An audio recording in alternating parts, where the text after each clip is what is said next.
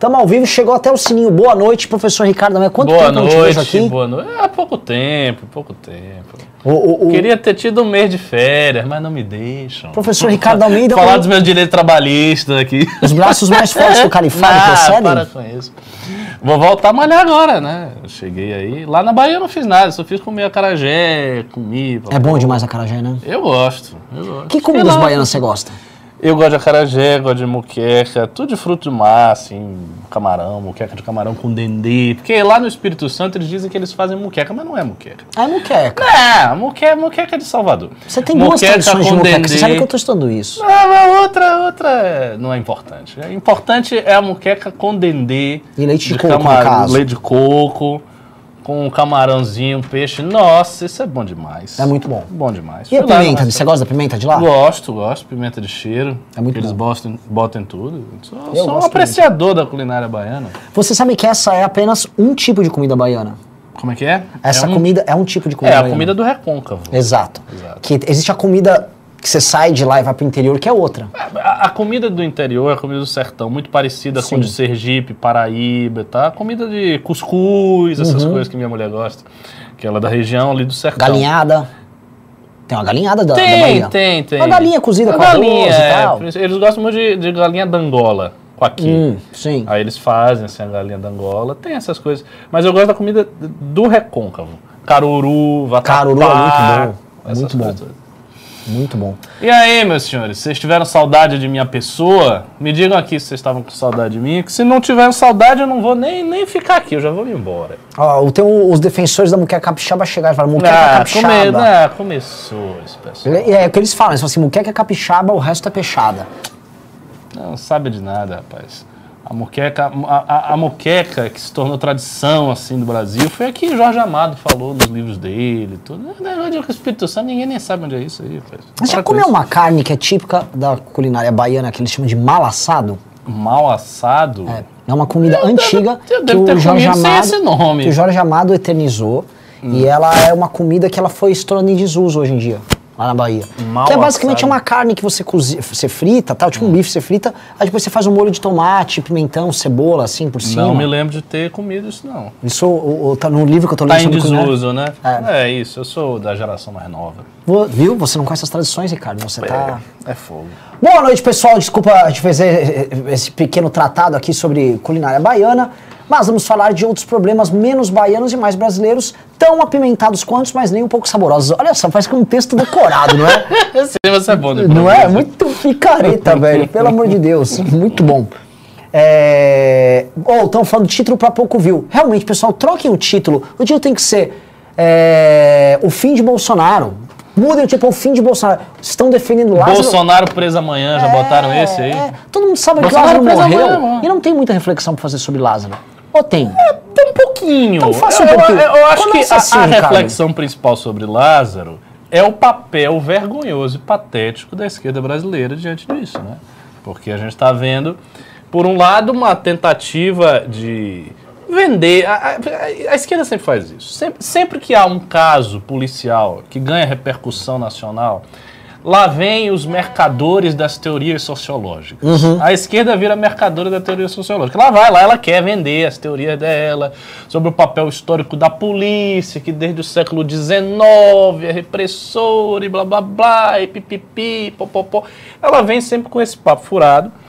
É, eu fico feliz que a esquerda tenha essa postura, porque é uma postura que gera antipatia na população. As pessoas não gostam disso. A população brasileira não gosta de bandido.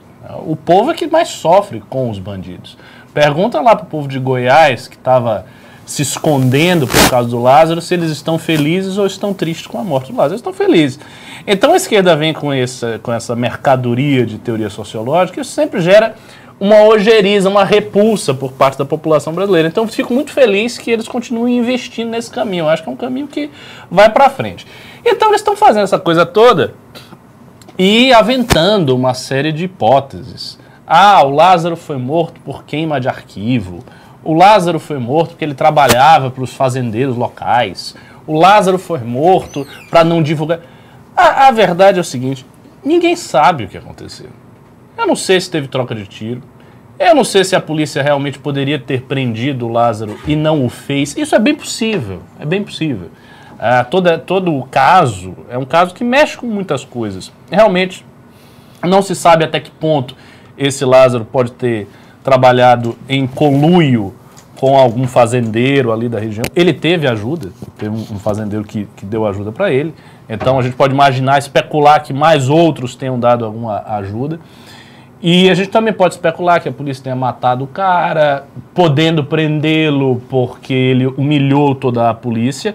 Agora, tudo isso é uma especulação e a esquerda fica perdida nessas especulações e vai, e começa a falar disso e entra nessas coisas. Aí entra naquela, naquelas brigas de Twitter que a esquerda fala um negócio, aí a direita dá RT e começa a dizer: olha, tá vendo você aí apoiando bandido, olha como você gosta de apoiar bandido.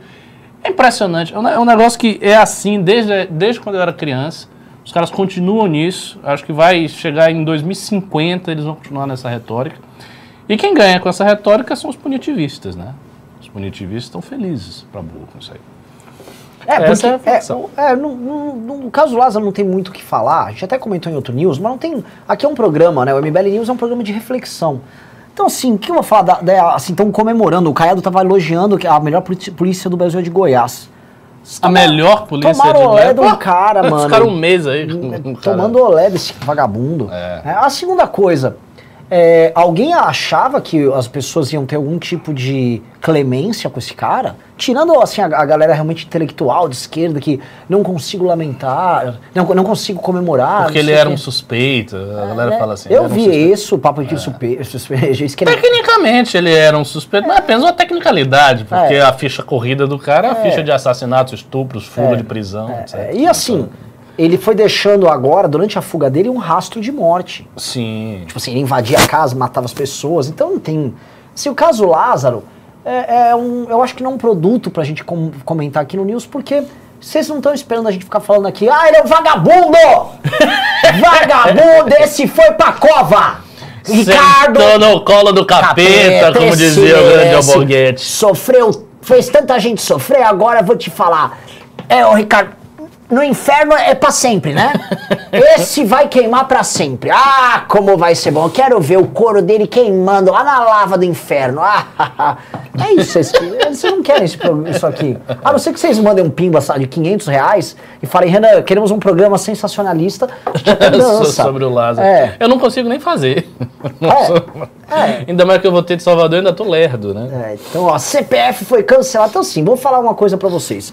O que a gente tem que falar mesmo que é o que interessa aqui no programa, é sobre o, o triste fim, o triste destino de Jair Bolsonaro. É, o caminho. Ele não é o Lázaro, mas ele já está baleado, né? É. Já está avariado. E assim, se vai rolar impeachment ou não, porque o tema do impeachment, eu acho que esse é o maior pico de impeachment de todo o governo Bolsonaro. Também acho. É, e a, a, gente estava dando impeachment como acabado aqui, eu e o Ricardo. Né? Uhum. Por diversas razões. O fato do Lula cujo partido PT é o principal partido da oposição, está liderando e usando o Bolsonaro como instrumento para ajudar ele a chegar lá, estava ajudando demais eles. Tá.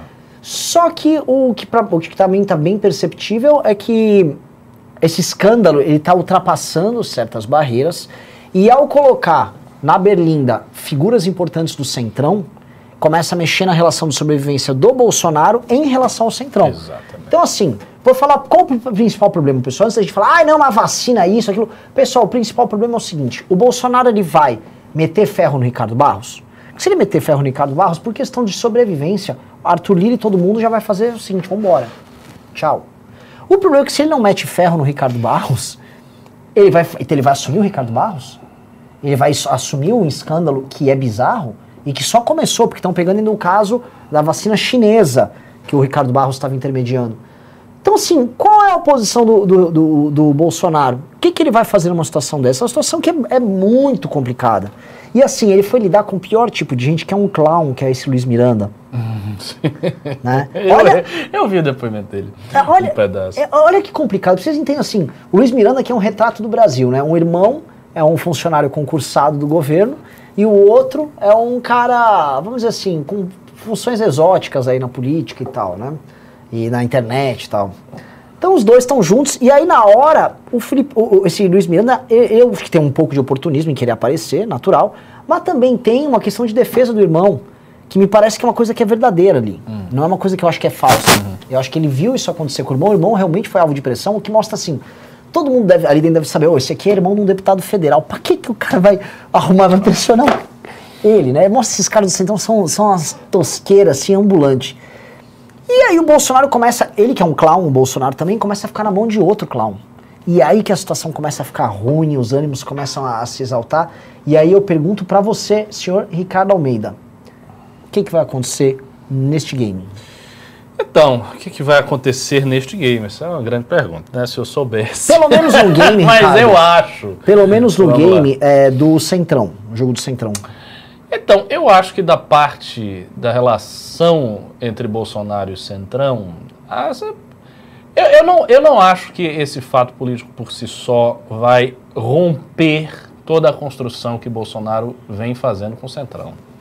Eu acho que é preciso muito mais para romper esta construção. Eu acho que é preciso muito mais e é preciso uma pressão externa da sociedade sobre Bolsonaro que já está acontecendo. Então, esse é o primeiro ponto. Não acho que vai romper a relação que ele tem com o Centrão. Acho que a tendência é o Bolsonaro não acusar ninguém, ele tentar ficar nesse banho-maria, não falar nada, tentar, enfim, deixar a coisa passar. E é isso que ele vai fazer. Ele vai se fingir de morto, que é o que ele está fazendo. O que, é que o Bolsonaro declarou de tudo isso? Nada. Falou alguma coisa? Nada. Alguns ataques ali. Alguns os ataques da turma aleatória deles ao Luiz Miranda. Pouco ou quase nada a construção de uma resposta nada. sólida. Mas ele propôs, ele não, não ele falou não. nada, nada. É como se não tivesse acontecido. Ele não foi e não deu um pronunciamento, ele não deu uma entrevista, ele não pegou algum cupincha dele de alguma rádio que ele paga para dar uma entrevista redonda. Uhum. Ele não falou nada. O Bolsonaro está na dele. E eu acho que ele vai permanecer assim até aonde ele puder.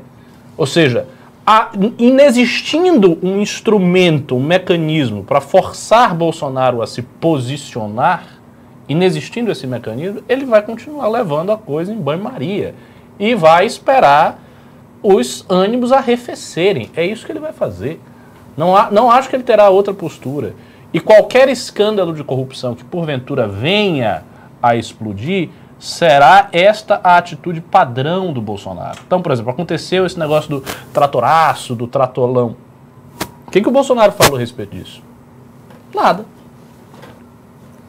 Então, assim, ele não fala. Ele vai ficar na dele.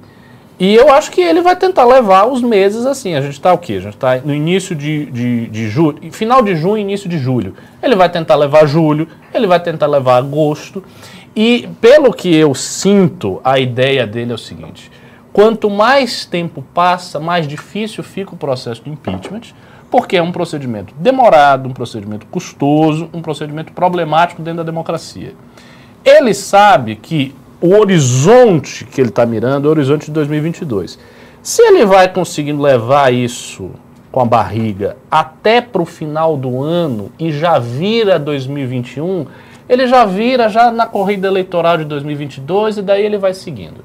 E aí o impeachment vai ficando muito, muito complicado, porque ele começa a ficar muito distante do horizonte, que é uma coisa que a gente repetia várias vezes.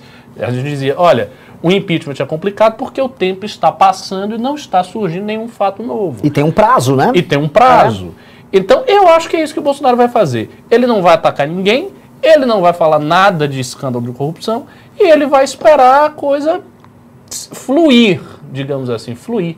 E ele conta, e isso é uma, uma, grande ironia, ele conta com um cansaço psicológico, eu estava comentando isso antes do news, com um cansaço psicológico por parte da população brasileira. A gente vê tantas coisas ruins no governo Bolsonaro que cansa. Isso que a gente está vendo agora, esses desdobramentos que acirraram muitos ânimos, se tivesse acontecido lá atrás, no início do governo, ia ser uma, uma crise tremenda.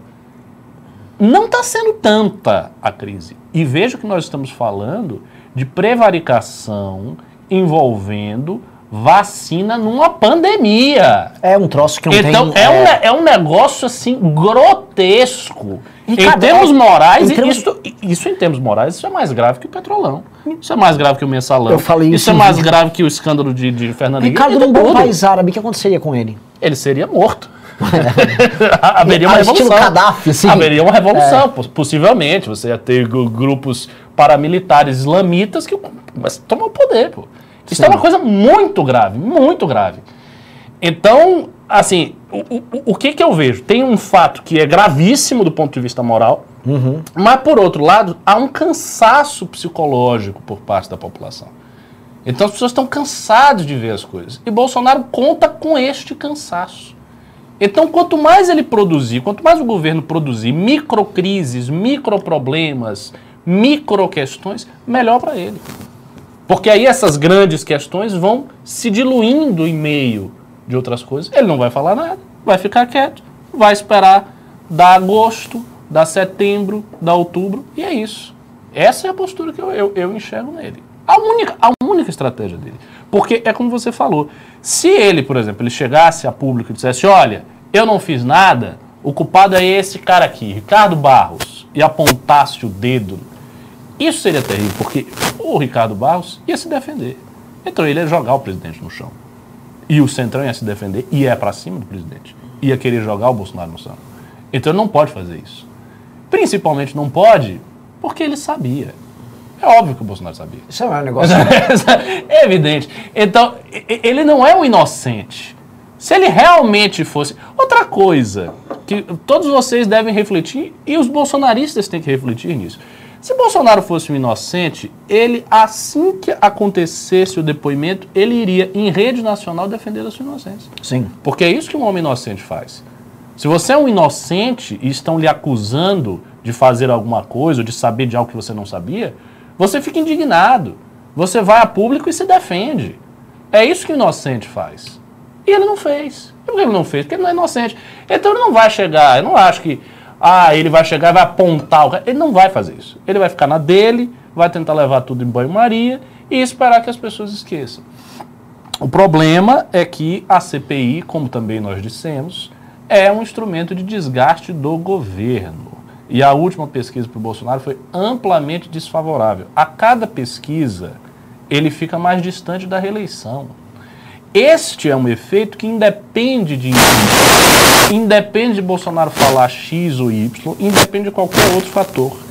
O desgaste dele é contínuo. Então ele vai se desgastando, vai se desgastando, vai se desgastando. Daqui a pouco aparece isso que você falou daqui, daqui a pouco aparece outra coisa, daqui a pouco faz tratolão, se descobre um negócio lá e aí Sim. a mídia faz uma exposição.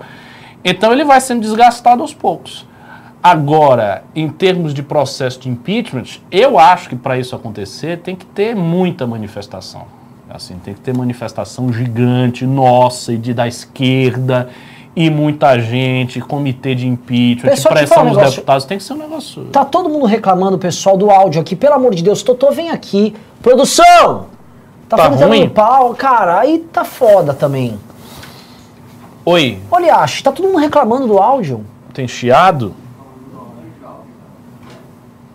Eu fico mexendo a mão. Eu não posso mexer a mão, que negócio é esse? Eu vou ficar com a mão parada aqui. Melhorou? Que saco Tá, isso. eu fico parado então, assim, uma estátua budista. Assim, já, já não é o problema do programa, aí tem um monte de gente que fica aqui olhando, editando e, mano, vamos lá, resolve o problema do áudio, cacete. Então tem um chiado também. A, a Pri Pompeu tá dizendo que sou eu mexendo a mão. Não posso mexer mais a mão nesse programa. Tudo bem, tudo bem, tudo bem. É, vamos lá, vamos lá, vamos lá. Voltando. Então, é o que eu estava falando. Então, eu acho que isso é a questão. Agora, para o impeachment mesmo, aí, não, aí vai ter que ter muita manifestação, um negócio. tem que ter ato, pressão. Põe mais etc. pra baixo esse microfone assim. Põe, é, prega ele. Prega ele um pouquinho. Mas pra- é que colocou aqui. É, mas às vezes fica, ela põe um jeito errado e fica roçando. É, tá normal? Pronto, tá, tá normal, tá normal, tá, tá ok. O áudio tá bom, eu já, já tô também parado aqui. Desculpa, tá me é que. mexendo muito. Vamos lá, vamos lá. Prossiga. Então, pro, pro impeachment, eu acho que tem que ter assim, muita pressão. O, o simples fato que viu não é suficiente para impeachment. Não, Isso não vai fazer o Centrão, de repente, pegar os projetos, os, os, os, inúmeros pedidos de impeachment e o Lira vai e protocola? Não acho, velho. Hum, temos alguns indícios que são novos. Primeira hum. coisa, sexta-feira na CPI, o, a turma do Centrão que fazia defesa do governo simplesmente uhum. zarpou. Só ficaram os doidinhos lá. Eles mesmos do Centrão não sabiam o que fazer. Esse Sim. foi o primeiro passo. Porque assim, esses caras têm que cuidar da própria pele primeiro. Lógico. Quando eles estão vendo que o Ricardo Barros, que é um operador deles, uhum. tá numa situação complicada, quantos deles não estão envolvidos nisso com o Ricardo é Barros? Óbvio. Né? Claro. Que obviamente que não vai ser o Ricardo Barros que sozinho vai cuidar de um esquema. Que eu volto a lembrar, se eu não me engano, era de 500 milhões o repasse que essa empresa, a representante deles no Brasil ia receber. Isso fora o que a, aquela empresa de fachada que fica em Singapura também não pode mandar, que manda uma grande paraíso fiscal. Mas isso não favorece o impeachment. Não, não. Isso mexe, isso me, tira o centrão de uma espécie de uma de zona, de, conforto, de conforto e coloca numa zona de. E, e obriga o centrão a fazer assim, Correto. assim, Bolsonaro. Você vai segurar a onda para mim. Exatamente. Que foi uma coisa, se você olhar, Ricardo, foi uma coisa que a Dilma tinha que fazer por eles. Sim. Que é tipo, não, tudo bem, vai lá no, vai lá no STF, ó, tá dando merda aqui, resolve. E aí uma hora não, você não começa a resolver, você começa a ficar nos impasses. Uhum. E o Bolsonaro, para sustentar a própria militância, ele tinha que fazer isso que você falou. Estou ouvindo a público, afastando Ricardo Barros, que tem que ser investigado pela questão uhum. dessa aquisição de vacinas. Mas é mentira e blá blá. Ele não tá, é uma posição muito delicada e se isso, dentro da CPI, começa a andar e começa a andar no bumbum deles, o que, que se eu sou um cara de esquerda, o que, que eu sou um Renan Calheiros, hum. que, independente de qualquer coisa, ele quer botar fogo no Bolsonaro, uhum. ele vai chegar para amigo dele, Ciro Nogueira, ô oh, Ciro Nogueira, vem aqui, meu amigo. Não deixa essa bomba estourar no teu rabo. Deixe no rabo do Bolsonaro aí. Entendeu? Vamos, vamos mandar.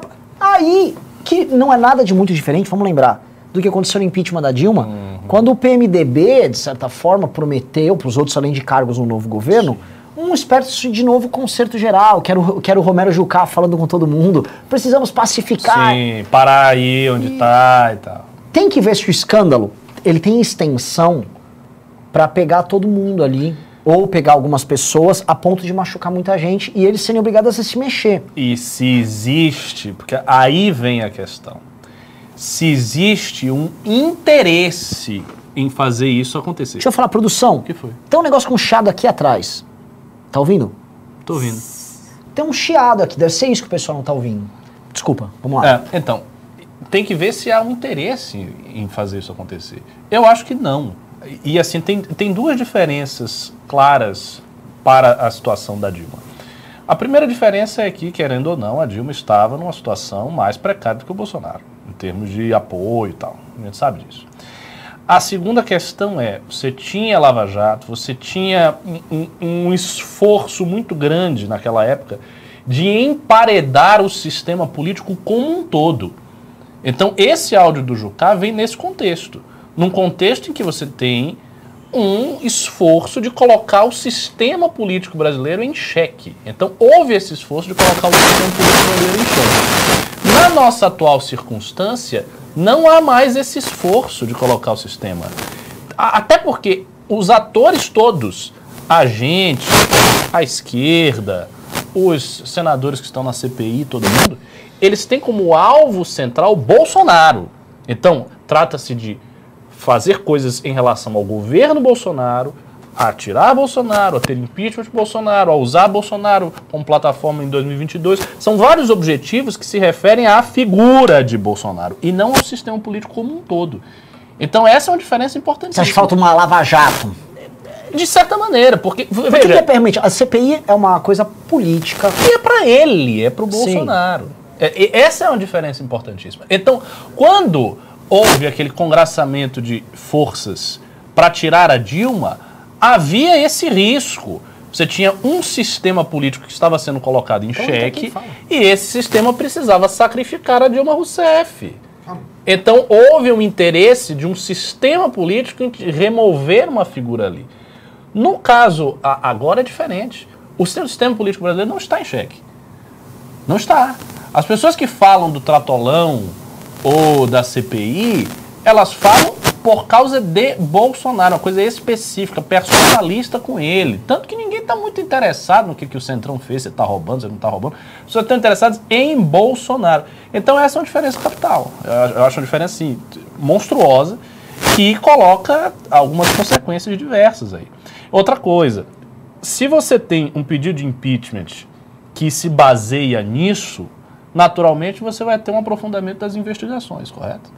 Com o aprofundamento das investigações, muita coisa pode ser exposta. Por que, que o Centrão ia querer dar vazão a um processo de impeachment quando esse processo pressupõe uma ampla investigação sobre as coisas? Ele não quer fazer isso. Pessoal, deixa eu falar um negócio. Pessoal, ô, ô Riso, vem aqui. Você tá agoniado com esse negócio? Não, assim, primeiro, tem um barulho aqui. Não é tem isso. Um cheiro. Não é isso. O Shadow tá no microfone do Ricardo. Ah. Toda vez que o Ricardo fala, vem um tch, tch, junto. E aí, realmente, quando ele mexe o braço, ele fala... Mas agora eu não tô mais mexendo Não, não, agora, tá, agora tava certo. Não, estão reclamando agora. Não, não, mesmo quando, quando ele fala alguma, alguma coisa, vem um tch, tch, junto com a voz dele, mas dá pra ouvir ele. Tá, mas como é que resolve isso? Eu não sei, cara. Eu não sei por que vocês não usam o outro aparelho do lado Eu sei lá, cara, assim, eu não entendo essas coisas, eu não entendo por que eu tenho que ser. Com um monte de equipamento caro é precário. Assim, eu não, eu não consigo entender essas Eu porra. não consigo, cara. Aí, tipo, você tá o Heitor assistindo? Por que, que o Heitor não tá tenso? Tem que ficar eu tenso aqui. O que, que você quer? Comenta aí o você ia falar. Eu quero comentar o seguinte, está rolando agora um tuitaço, obviamente no Twitter, sobre a emenda antiprivilégio do Kim. Últimos dois dias, né? O último dia, Hum. para os deputados assinarem e o Kim conseguir pautar essa emenda. Que inclui juízes, promotores e políticos na reforma administrativa. Se você tem Twitter, por favor, vá lá e hashtag emenda antiprivilégio.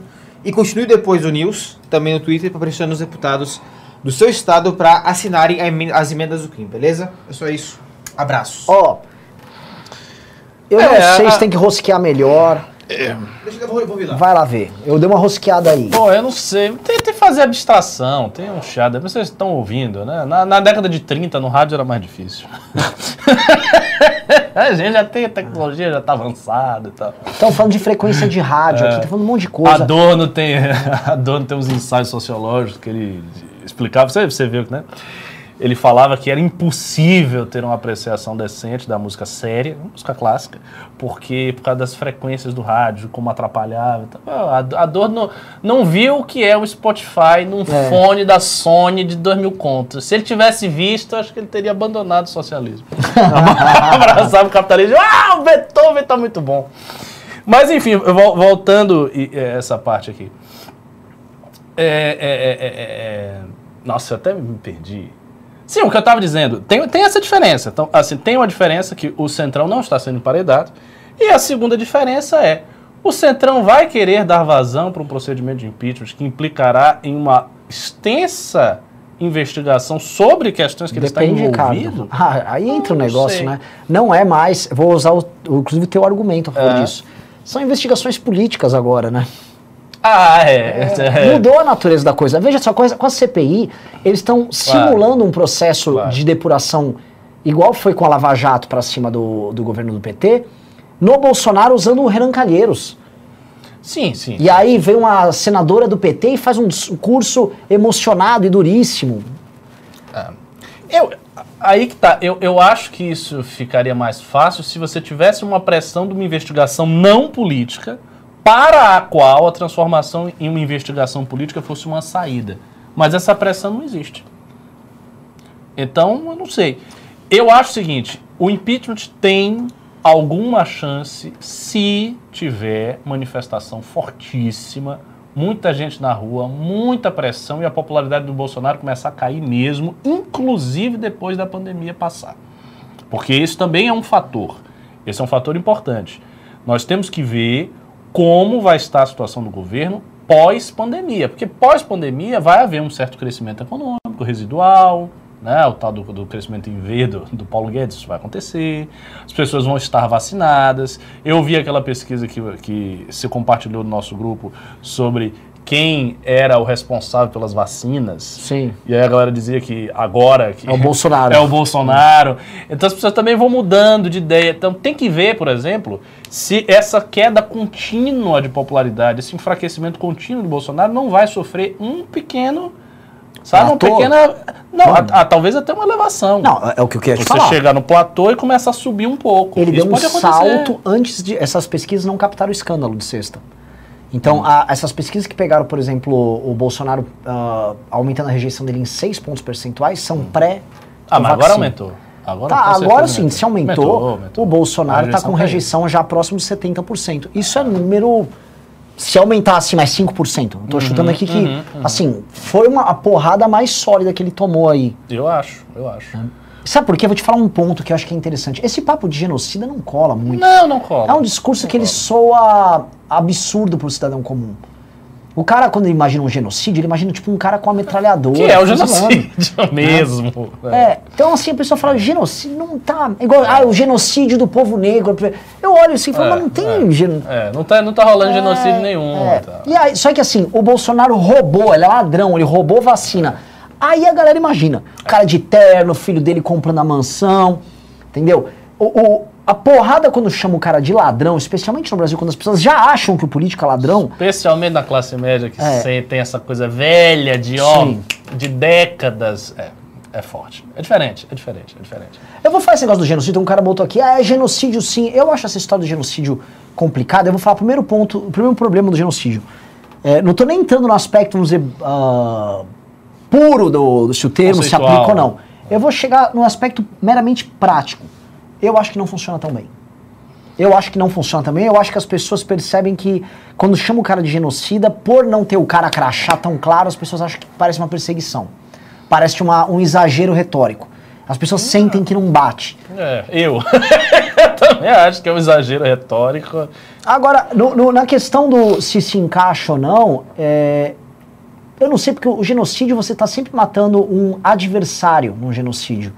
E o Bolsonaro, se for falar idosos que morreram de Covid, ele Ele- está matando os próprios É, eleitores. ele vai matando a base dele. É. Não, é, é assim, a, a real é o seguinte, o genocídio é uma coisa muito limitada, específica, a gente sabe o que, que é. É um, o Estado que de maneira programada, com um projeto, vai lá e mata as pessoas intencionalmente, uma determinada etnia, uma classe, assim, isso é genocídio, pô. Você vê, o, o- o- a definição de genocídio é tão disputável, é tão disputável, que a argumentação dos historiadores pró-soviéticos é que o Holodomor não foi um genocídio. Por quê? Porque, embora 5 milhões de ucranianos tenham morrido de fome e haja uma relação causal claríssima entre o aumento excessivo da carga de. Ah, dá assim, um o confisco de trigo deles. Não, ali, é. era o confisco por conta ah, da- da- do desenvolvimento industrial e tal. Só que não, não teve uma intenção de matar aquelas pessoas. Isso é disputável. Tem historiadores que dizem que teve, tem outros que não, cadê o documento e tal. E 5 milhões de pessoas morreram. Sim. E ainda assim é disputável. Então, a, a noção de genocídio é uma coisa muito limitada. Ela é muito, muito rígida, muito específica para determinados casos em que você tem ali mesmo a morte intencional das pessoas. Não, não é o, não é o caso da, da- do, do Covid. Pelo amor de Deus. É óbvio que não é. Óbvio que não é. E tem vários países Mas que, que nome também a gente dá para isso aí? Porque é o seguinte, o É uma presidente... negligência criminosa O presidente... associada a, a casos de corrupção e que resultaram num aumento considerável de mortes. É O- o- o- se eu fosse dar um exemplo, o seguinte, o Bolsonaro tem uma determinada. Vamos ver se o exemplo é cabível. Tem uma população que precisa da comida, ok? Tem um trem vindo trazendo comida à população, Claro. que é uma ponte. Eu posso falar que o Bolsonaro mandou explodir a ponte. Ele derrubou a ponte. Também não. Você acha que não? Ah, eu é. acho que é um exemplo, é uma analogia Não, possível. também não, porque as pessoas estão sendo vacinadas, afinal de contas. Depois de muita pressão. E- É Correto. Eu- Tá, ele mandou, ele mandou colocar um freio no trem. É, Mas assim, ou- a questão é, houve uma atuação dele deliberada em houve, sabotagem. houve. O que você poderia, para você fazer uma boa imagem analógica, já que você está pedindo isso, é o seguinte. Pra tentar comparar com o. Ele demorou para comprar a comida. Ele não queria comprar comida. Mandaram cartas e mais cartas de empresas de alimentos e ele não respondeu. Ele comprou uma comida ultra superfaturada. Não, ele veio com ele- teorias estranhas que as pessoas se alimentavam de luz. Exato! Ele falou pra não comer comida. Abriu o braço e aí a luz. Ó, é isso aí. Tá chegando uma carga de comida aí. Não comam! Eu não vou comer. É, se alimente de luz. É, você sabe. forma, velho, Tem, tem pô. cogumelos aqui, ó. Você Se come de- esse cogumelo. É, e você, é. é, Se é depender isso. de mim, não comerei e vocês não Foi comerão. isso, Ele falou, uma, ele ele falou uma coisa nesse sentido, né? Foi isso que ele fez. Isso não é genocídio. Mas é uma, de, de qualquer maneira, é uma coisa muito grave. é muito grave, a situação do Bolsonaro é gravíssima. E configurando-se a caso de corrupção, fica muito mais grave, muito mais grave. Porque até então o que havia era uma negligência criminosa, um despreparo total, teorias insanas e tal. Mas se você transforma isso, olha, ele não é só negligente, nem que ele tinha essas teorias, ele é corrupto. Ele tá querendo ganhar dinheiro, ele tava querendo fazer esquema com o Centrão. Por isso que ele veio com esse negócio do negacionismo. Aí o negacionismo aparece mais como uma desculpa. Como uma desculpa de coisas piores que ele estava fazendo, que era um caso de corrupção.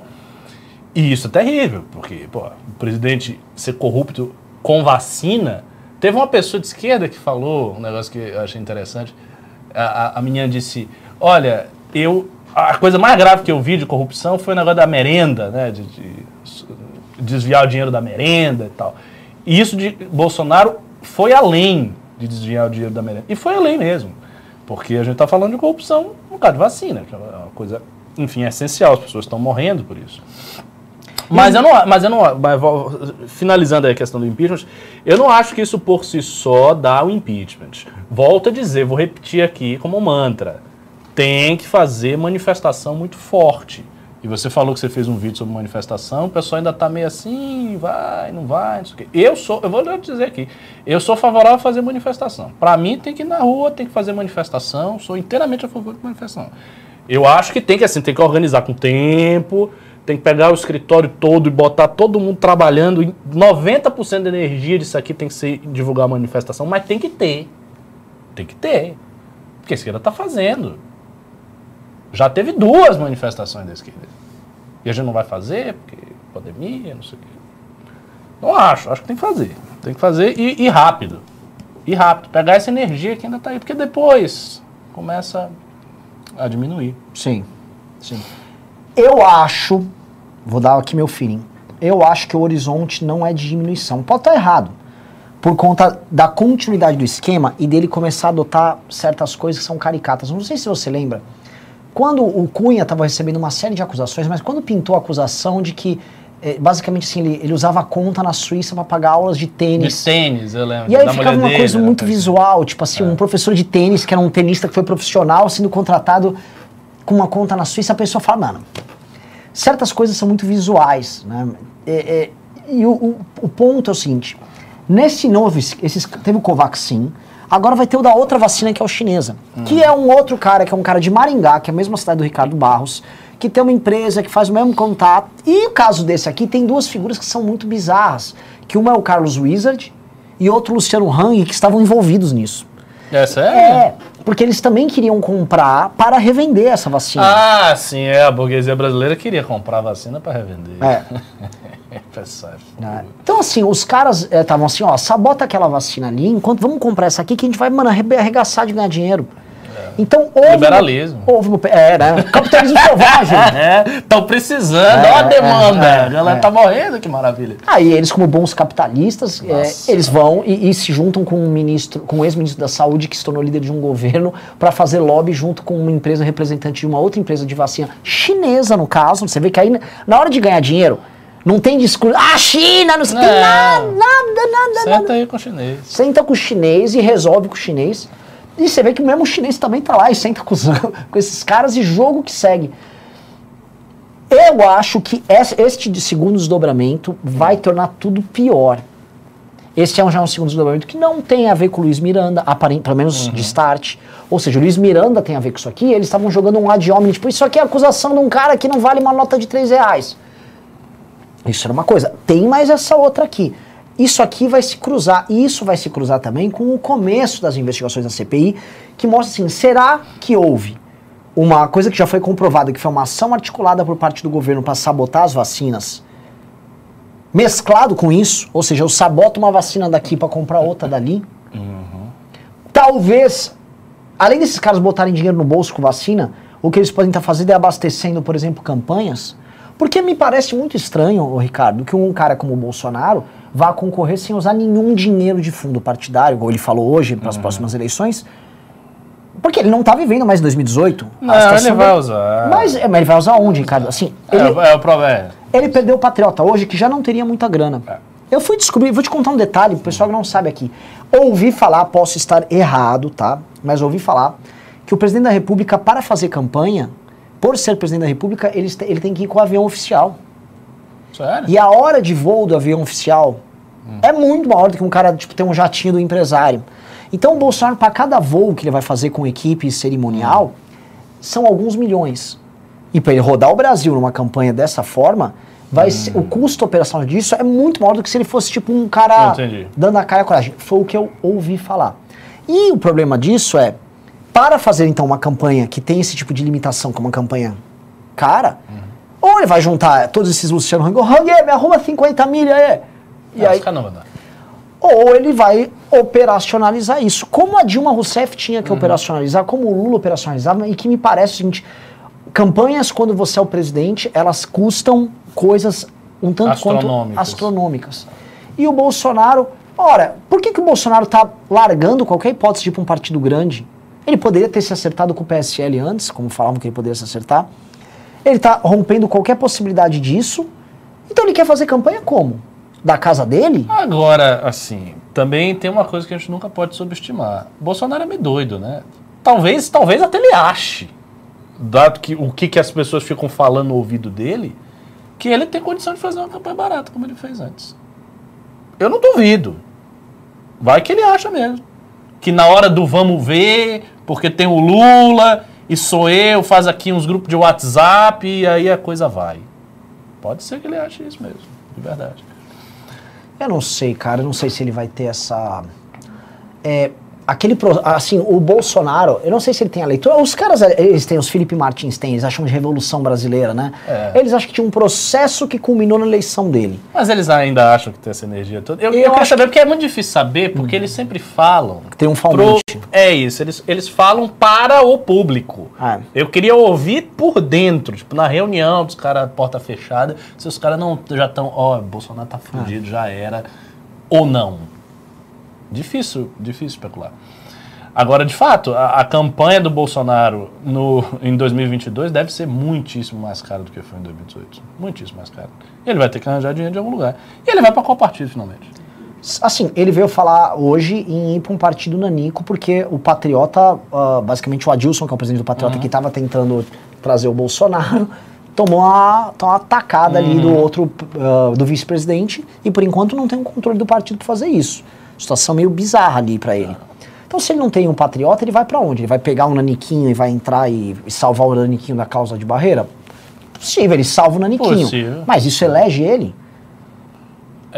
Porque assim, eu já tô sabendo assim, o PP, ele já. Oh, eu Eu acho fazer- qualquer coisa com o Bolsonaro é difícil pra elegê-lo. mas- Sim, É. e o PP? O PP tá naquela coisa assim, se eu penso se é um cara do PP, né? Bolsonaro, vai. Ele tá na média com 50 e tantos, quase 60% de rejeição. É. Imagina nos estados onde ele realmente é muito rejeitado. É, Nordeste. Imagina nossa. pro Ciro Nogueira, no Piauí, Nossa. ter que carregar um Bolsonaro nas costas. O cara vai fazer conta. É, o cara vai querer fechar com o Lula. Não é? É, lógico. É, tem, tem muito mais sentido. E outra coisa, ainda, Bolsonaro ainda é problemático, pô. Porque se, se fosse só isso, mas os caras também viram o que aconteceu no PSL. Sim. Olha o que aconteceu no PSL. Aí o cara pensa, pô, eu vou fechar aqui, esse cara vai vir pro meu partido, vai botar um bocado de gente que é fiel a ele, não a mim. Aí vai me dividir e ele ainda tá fraco. É, é, não, são muitos problemas. Muitos problemas. Eu, se fosse dirigente de um partido grande, não queria Bolsonaro nem, nem que a vacatuça. A não ser que ele chegasse e fizesse um esquemão, né? Pô, aí pode ser. Sim. Aí ele faz um esquema, ele tipo, ele cria Tipo um tá fazendo. esquema, tipo esse, só É. que maior. Aí ele cria um esquema com um partido que ele vai para garantir a ida dele, dinheiro e tal, aí ele faz um troca. Porque Troca pago Sim. agora, Sim. não depois. Tipo, Sim. ah, quando eu for presidente. Não, agora. vamos supor que assim, é um esquema. Vocês lembram que o petrolão, pessoal, em grande parte servia para abastecer as campanhas. Sim, as campanhas sempre é as campanhas. E Campanha eleitoral pense é assim, demais. A campanha deixou de ser cara do nada. Ela pode até, por causa da internet, na internet dar escala em várias coisas, mas assim, ela Continua continua, fortuna, cara. Como é que esses caras. Qual, qual será que esse esquema da vacina não foi para sustentar a campanha também? Pode ser, pode ser. Não, eu, eu sempre parto do pressuposto que quase todos os esquemas de corrupção, parte do dinheiro, boa parte, é para sustentar a campanha. Não é só para botar o dinheiro no bolso, é principalmente para sustentar a campanha. Campanha é a coisa mais cara que existe. É, é, é uma fortuna que esses caras gastam. Eles gastam tubos e tubos de dinheiro que é impossível, impossível eles pagarem com fundo eleitoral, fundo partidário e, e salário de deputado. Não tem condição. Então eles precisam tirar o dinheiro de algum lugar. Uma campanha de deputado federal é coisa de, de mais de, de 10 milhões, 20 milhões. Uma campanha para vereador de Salvador, na época lá atrás, vários anos atrás, era um milhão. Para vereador. Vereador de uma cidade. Era um milhão. Como é que o cara tem um milhão? Ou ele é muito rico, ou ele, tá, ou ele vai roubar. E, e de É forma óbvio. clara, empresários são raros os que ajudam porque É tem algum... óbvio. Ou vai chegar o vereador de Salvador, aí vai É. sentar com os empresários. Não, pô, você é um vereador muito bom É. na área do, do- da limpeza É. pública, você defende aqui, eu vou lhe dar aqui É. 500 mil. Pô, meu amigo, o MBL com o tamanho que tem, com tudo, suando, se matando, conversando com o empresário, com a burguesia toda, consegue umas doações assim, mais ou menos. E bem mais ou menos. É bem mais ou menos. E assim, e você o Ricardo falou uma coisa, mesmo esses caras que supostamente deveriam ser mais idealistas, por exemplo, a grande elite brasileira, a grande burguesia, esses caras fazem um cálculo muito similar ao cara que dá graninha pro vereador. Você vai ganhar? Você pode me dar o É. quê? Isso aqui, o o cara Ricardo faz a fez um post, pessoal, muito, en- muito engraçado. Acho que foi você. É. Do, sobre os libertários, que os libertários estavam reclamando. que os libertários. Vai, Por vai, que, vai. que os empresários não dão dinheiro, não sei o quê, né? É, tá. Ele, não, ele está dizendo o seguinte, que se, se, as, se, se o libertarianismo fosse essa caricatura que a gente coloca, os empresários dariam dinheiro para os libertários, porque no mundo libertário as corporações iam ter todo o poder e tal. Eu falei uma coisa muito simples. As corporações, as empresas não dão dinheiro para os libertários porque eles não ganham eleição. É por isso. O cara quer saber, assim, você vai ganhar a eleição? Toma aqui o dinheiro. Tem possibilidade de ganhar a eleição, então toma o dinheiro. Se tiver possibilidade, o dinheiro vem. Veja aí a candidatura, a questão. Não, posso nem falar candidatura. Essa futura pré-campanha do Arthur e tal no governo do Estado. Se ele começar a subir muito, os caras chegam. Eles vêm, eles sentam, oh, você está subindo, que interessante, projeto aqui do MBL, que bacana e tal.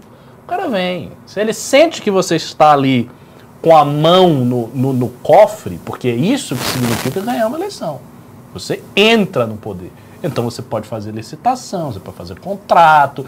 Tem uma infinidade de mecanismos que favorecem a burguesia. Então os caras vêm com dinheiro, é isso. Sempre foi. Não é, não é muito diferente também do que acontece em outros lugares, não. Não, e assim, gente, o Brasil não é o único no mundo nesse aspecto. Não, que Na- nada. do que É normal. acontece aqui é uma invenção nossa. Nada assim, que, a que na Rússia não aconteça, talvez em escala até maior e com menos imprensa ainda. Ah, na Rússia acontece. Não é?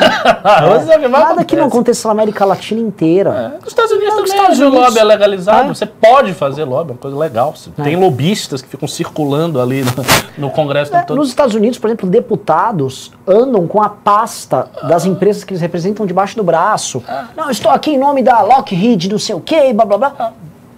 Tipo, o que, que eles fizeram foi uma coisa assim, que é uma coisa muito pra, é muito anglo-saxônica, né? Gente, isso acontece aqui, é o seguinte, legaliza essa merda. É, e eles são capitalistas É. na veia, então pra eles isso não é nem imoral. Isso É. é, uma coisa, faz parte do jogo. é a Então, é, assim, eles discutem isso abertamente, acham isso. Eles dão uma tratativa normal. E eu acho que aqui não deveria ter esse, essa, vamos dizer assim. ah, é uma coisa meio pudica, assim, né? Tipo, ah, não, nós não fazemos. Que faz, faz ainda pior. Então libera logo a porra do lobby, deixa os caras fazerem Não lobby. é? Exato. Né? Pois é. Porque você sabe, por exemplo, eu vou dar um exemplo. Tem a Frente Parlamentar da Agricultura aqui no Brasil. Cara, obviamente que ela defende um interesse setorial com deputados. Tem nada de errado nisso. Tem nada de errado. Agora, por que que não? Olha, veja só, isso é uma frente. Mas não, porra. Cara, é um lobby importante num setor que está enfrentando lobby de ONGs. Normal. Ah. Né? É, o- a crítica da esquerda, para a qual eu tenho alguma sensibilidade, é a ideia de que se você faz isso o tempo todo e sem regras e- Sim. de qualquer jeito, você subverte a lógica política e você coloca o poder econômico como um centro né, do poder. Então, quem vai determinar o que é ou não é na lógica política é o poder econômico e isso é um problema. E é, é, é um certo problema. Mas isso acontece, isso já acontece. Agora, sempre acontece tendo em vista o ganho eleitoral e não a ideologia. Isso não tem nada a ver com ideologia. Porque se fosse assim, o MBL deveria ser o movimento mais rico do Brasil. Porque o MBL é um movimento que está sempre defendendo o liberalismo, o capitalismo e tal. Sim. Então a gente deveria ter uma grana preta. E não tem. E o pessoal acha que tem, sabia? Eu recentemente eu conversei com o pessoal, umas lideranças de outro movimento aí, e eles, eles falaram assim, não, porque vocês, né, vocês têm dinheiro e tal, porque não, o movimento de vocês é liberal, onde a grana chega. É. Aí eu falei, não, cara, não tem não. A maior parte dos doadores são pequenos empresários, pessoas comuns, assim. O cara não, não acreditou, não. Eu acho que ele sentiu que eu estava mentindo. que tinha o dinheiro oculto tal. As pessoas acham isso, mas não é, não. É, é bom, assim, pessoal, pra vocês é, pegarem o seguinte, é, os grandes empresas, se eu fosse falar de grana, Ah, já grana tô reclamando do microfone de novo. Já tá ruim, parem de reclamar também. A grana grande aqui mudar, no. Brasil, quem doa aqui nessa grana grande? São o quê? Grandes empresários, vai de crony capitalism, esses caras, tipo, empresário que precisa de lobby, a gente não faz o lobby deles. Então Isso. começa aí. Começa aí. É, dois, vai, vamos falar, o mercado financeiro nos apoiaria pelas reformas, eles não fazem isso, velho. Não faz. Eles não fazem, porque o mercado financeiro ele acha que quem faz isso é o Lira, Uhum. entendeu? Por isso que eles dizem, ah, o trator Lira, foguete não tem É. ré. Esses caras acham isso, assim como achavam que era o Maia antes. Eles adoravam o Maia. O Maia era amado no mercado financeiro, agora o Maia saiu, agora eles amam o Lira. E depois eles vão amar o próximo que vão entrar. E eu vou dizer que tem um outro detalhe ainda. Mesmo se a gente estivesse nessa posição, a gente não ia receber dinheiro. Por quê? Porque aí tem também. um- um- é um problema de quem trabalha com ideologia. Quando por ideologia você tem que fazer certas coisas, defender certas pautas e tal, você não recebe por isso. Sim, Porque naturalmente você já vai fazer. sim. O Kim, se, se o Kim se tornar presidente da Câmara um dia, ele não vai operar nas pautas de, de liberdade econômica? Ele vai. Então ele já vai fazer isso, por que ele vai receber dinheiro se ele já está fazendo? É. Os Tá caras dão um tapinha nas costas, é. Obrigado! Isso é muito bom, menina é bom, viu? Esse moleque é bom. Essa molecada hoje tá chegando aí, foda, menina boa. Ó, vou te falar, essa meninada aí vai fazer a diferença. É, isso. Pessoal, assim, pra vocês não terem ilusões, o papo, 90% do, do papo de empresário conosco é esse. Alguns aí falam, tá aí, porra, esses caras fazem um negócio diferente. Mas aí o cara também, ele mesmo tem que ter um grau de entendimento da realidade política brasileira que não é comum no empresariado brasileiro. Exatamente. E eu nem sei se o empresário brasileiro deveria ter um grau de entendimento muito grande de política. O problema, aí eu vou falar agora a crítica. Porque assim, se por um lado eu acho que ele não precisava ter, o problema é que ele quer ter. Quer ter. E aí quando ele quer ter, aí acontece esse problema que eu, eu falo muito do mercado financeiro, que é o famoso fin tweet, o Twitter do mercado financeiro, onde eles opinam sem a menor vergonha. Teve um cara desses que, assim, eu falei, olha, cara, pra ter o impeachment do Bolsonaro precisa bater no Lira e tal. Aí o cara, você por acaso está querendo sabotar o Arthur Lira e as reformas? Veja, o cara se tornou defensor de uma figura como Arthur Lira. Das reformas. Né? As Aí reformas. eu, que? Né? É esse o nível, assim. É um troço. é, caiu demais o nível. Agora, Ricardo, voltando para essa questão de queda Bolsonaro, né? Ah, se a situação dele é ruim a esse ponto, ele não está conseguindo construir aliança, ele está com dificuldade para arrumar um partido. Veja, o presidente está com dificuldade para arrumar um partido. E a, a rejeição dele vem em processo de subida. É, o que, que você acha que aguarda ele para 2022, não havendo impeachment? Se não houver impeachment, vocês estão ouvindo? A derrota. E eu acho, sincer- sinceramente, po- pode ser que eu me engane, eu erro também. Por exemplo, eu supus que a manifestação do dia 29 ia ser menor, por causa do tempo, eu achei que era um tempo curto. Não foi. A esquerda conseguiu se mobilizar, teve uma grande capacidade de organização, fez uma manifestação maior do que a do dia 19, conseguiram fazer. Então, às vezes, eu faço uma previsão, a realidade mostra o contrário e vocês têm que seguir sempre a realidade. Não, não se importem muito com a minha opinião, se importem com a realidade. A realidade é que é o juiz. Então, pode ser que eu esteja enganado nisso, mas eu acho que o Bolsonaro vai ser derrotado fragorosamente. Eu não vejo, na atual situação do governo, ter ele ter a menor condição de enfrentar um PT no segundo turno. Eu não, consigo, eu não consigo ver como é que o Bolsonaro vai fazer isso.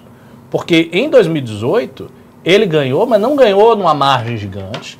Ele ganhou com um cara que era sabidamente pouco carismático, o Haddad, todo mundo sabia. É um cara que teve transferência de voto do Lula, mas se fosse o Lula lá atrás, em 2018, o resultado poderia ser diferente. O Lula poderia ter ganho do Bolsonaro no segundo turno. Sempre bom lembrar disso aí. A esquerda fala que, ah, poderia, poderia, poderia. Então, ele teve todas as circunstâncias e Bolsonaro era meramente uma promessa. Era uma promessa no ápice do momento histórico. Aí alguém pode dizer, sim, mas ele não tinha a máquina do governo federal. Essa é uma grande diferença. É uma grande diferença, mas é principalmente uma grande diferença para quem articula uma campanha do jeito certo. O Bolsonaro está indo para o partido nanico, como o Renan está falando. É, assim, ele quer fazer uma campanha, aparentemente, parecida com o que foi em 2018. Ou seja, eu não sei, assim, a, a, máquina do governo federal vai ter tanto peso assim na campanha de Bolsonaro de 2022? Talvez não tenha. E ele vem depois de todo, todos os escândalos e pandemia e desgaste, o Lula aí. Todo jurubeba. É, nossa, é muito complicada, a situação dele é muito complicada. Eu volto a dizer, eu vou reiterar isso que eu estou falando várias vezes, que eu já falei várias vezes. Ele tem que pegar um dinheiro e dar o dinheiro pro povo. Tem que dar um auxílio aí. Né? Auxílio pré-eleição, toma aí dois mil reais. Vai, dê, dê dinheiro pro pessoal. A sua saída, Bolsonaro, é essa: dê dinheiro para as pessoas. Você acha que ele não sabe disso? Ele sabe, mas ele, ele não tem também tantos meios assim de ação infinitos nesse, nesse aspecto. Ah, a, a galera do mercado financeiro está muito tranquila. Que elas sabem que o Bolsonaro vai fazer isso, comemora, porque acha que aí ele pode ganhar. E aí ele vai fazer as reformas depois. É. Tipo assim, ó, é, vai na minha, confia em mim aí, eu vou fazer as reformas no segundo mandato, fechou? Valeu, valeu, valeu. É isso. Eis esse pessoal do mercado financeiro que é graduado na, em Harvard, não sei o que, estudou fora, fez MBA, não sei o que, é o nível dos caras, tá? Tô falando aqui o seguinte, o apoio nas elites, porque tô, parece que eu, eu, encho muito o saco do mercado financeiro, porque é o seguinte, eles querem falar de política, não sou eu que tô indo falar de mercado financeiro, uhum. eu não falo, eu entendo nada, esses estados sabem que eu sou financeiramente um desastre. É, então eu não falo do que eu não sei. Sabe que eu não jogo golfe? Porque eu não sei. Agora eles querem falar de política e se posicionar, beleza. E eles são o setor uh, vamos dizer assim, não só do empresariado brasileiro, mas do setor social mais ativo, falando em negócios e política. Então, caralho, pô, tem que comentar, porque o, a desgraça que esses caras estão gerando é enorme. E eu acho assim, aí eu vou falar uma coisa que a gente volta pra desgraça da direita, né? Uhum. Que situação da direita brasileira, Ricardo? Volto a falar, militares completamente queimados. E eles estavam reabilitados. O Exército era considerado a instituição brasileira mais respeitável. É. Militares destruídos o liberalismo e a ideia do empresário. Já foi. Lembra que falava, ah, o empresário malvadão, olha o que a esquerda acha. Não, não, é, realmente tem. A elite empresarial brasileira é muito filha da puta. E vai piorar se é. esse Carlos Wizard e o Luciano Hang estiverem envolvidos com Sim. isso aí. Porque eles vão virar, se eles aparecerem com envolvimento nisso, eles vão virar um símbolo do empresariado brasileiro automaticamente.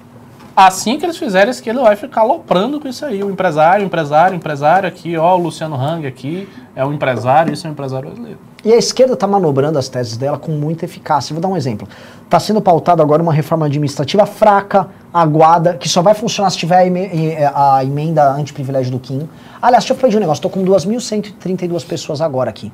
Pessoal, pressione o deputado da sua região para votar a favor para assinar a emenda de privilégio para que ela vá em votação. A gente está nos últimos, falta poucos votos. Tem alguns deputados que já estão desistindo de assinar por pressão das corporações. E, cara, o Kim fez um baita de um trabalho, é uma baita de uma emenda. E precisa passar, porque assim, a reforma administrativa que tem ali é uma, é uma droga. É uma porcaria de reforma, não é uma reforma boa. O que salva um pouco é essa emenda do Kim, que precisa de, das assinaturas para ir em frente. Posto isso, coloquei isso aqui de lado Uh, que, que eu tô falando disso mesmo? Falei da emenda? Uh, você tá falando da desgraça do, dos empresários e tal, da direita brasileira, questão dos militares. Reforma administrativa. Reforma administrativa. Uh, puta, gente, me deu um branco.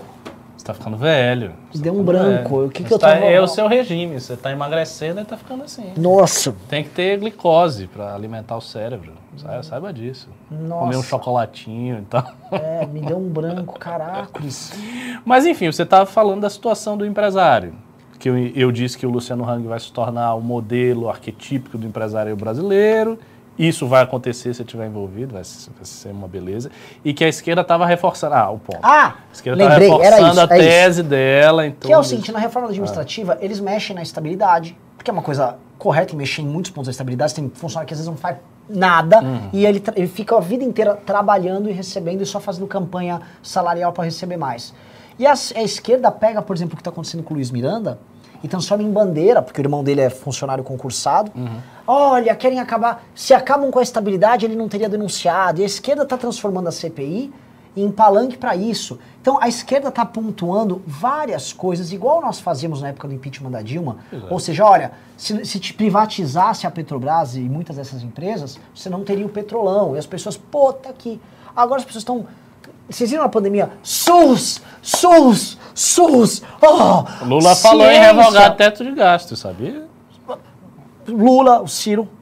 Na verdade, é o seguinte: dos três primeiros o colocados que estão nas pesquisas, Lula, Bolsonaro e Ciro, os três querem revogar o É, teto. essa- porque assim, e, e sendo bem sincero, o teto de gasto realmente dificulta as coisas, né? Veja, quando você está numa situação que você tem que recuperar o país e com crise e tal, você ter essa indexação rígida da despesa pública é complicado. Eu discordo. Ah, isso, se- é, isso segura a mão do gestor. de Mas né? isso, mas tem que segurar, sabe por quê? Porque é em cima do gasto corrente, Ricardo. Eu sei, mas Você assim, tem que- assim, esse é um uma- olhar de quem também não está ali, né? Tendo que operar com dinheiro. Não, é difícil. Só que fica uma obrigação com a PEC do teto, não só para o Congresso, como o presidente da República, em falar, ok, eu tenho que ter um horizonte nos próximos décadas, que não é uma coisa de governo para ser de Estado, em controlar, que é uma coisa que é incontrolável, que são os gastos públicos. Uma PEC do teto te obriga a fazer regularmente uma reforma da Previdência. Uma PEC do teto te obriga a ter limites no, no salário do funcionalismo. Então, é, é é uma coisa assim, é uma coisa que você pactua entre governos como se fosse uma. tipo a lei de responsabilidade fiscal. Que ela também gera essas. Só que assim, é um, isso faz parte de uma cultura entre as forças políticas de falar, nós temos que estabelecer esses limites para nós, porque isso faz bem pro todo. Agora, o Ah, Bolsonaro. acho que vai cair. não mim, isso vai que vai cair cair. rapidinho. Assim, chegou. Próximo mandato, eu acho que já era. Isso cai no próximo mandato. Seja de Lula, seja de Bolsonaro, os caras vão derrubar negócio. Não, assim, informalmente já caiu nesse aqui. Dizer que eu tô mais esquerdista que a Maria do Rosário. Pessoal, o tipo de negócio, a gente tá com 1.400 curtidas, tem 2.160 pessoas aqui, e eu vou começar a ler os pimbas agora. Então eu peço pra vocês, deixem um like na live que ainda vai fazer chegar no gado. Isso aí. Faz o seguinte, vamos chegar em 2 mil likes agora. É, Assim, ó, pra você que tá assistindo a gente, é só mandar um dedinho, toque. Só dar uma dedinho na curtida. É importante, gente. Faz chegar lá na galera. Bateu aqui em 2 mil likes, eu vou dar uma mugida pro gado já chegar sendo bem recebido e a gente vai que vai. E vamos começar a ler os pimbas? Vamos lá. Você quer que eu leia? Pode ser. Deixa eu, deixa eu ver aqui. Porque você já sabe, né? Que negócio do WhatsApp. Eu, tenho, eu espero uns 5 minutos aqui até os grupos todos Se fazerem. quiser, eu, eu tenho no meu aqui, eu tenho no meu aqui. O Heitor me mandou. O famoso Totô. O Totô da galera. Nossa, eu não vejo a hora de sair dos grupos das suas equipes na academia. viu? Isso é um inferno pra mim. Totô, Tá tudo com você. então vamos lá. Lá vem. Vamos lá, pera um segundo, um segundo.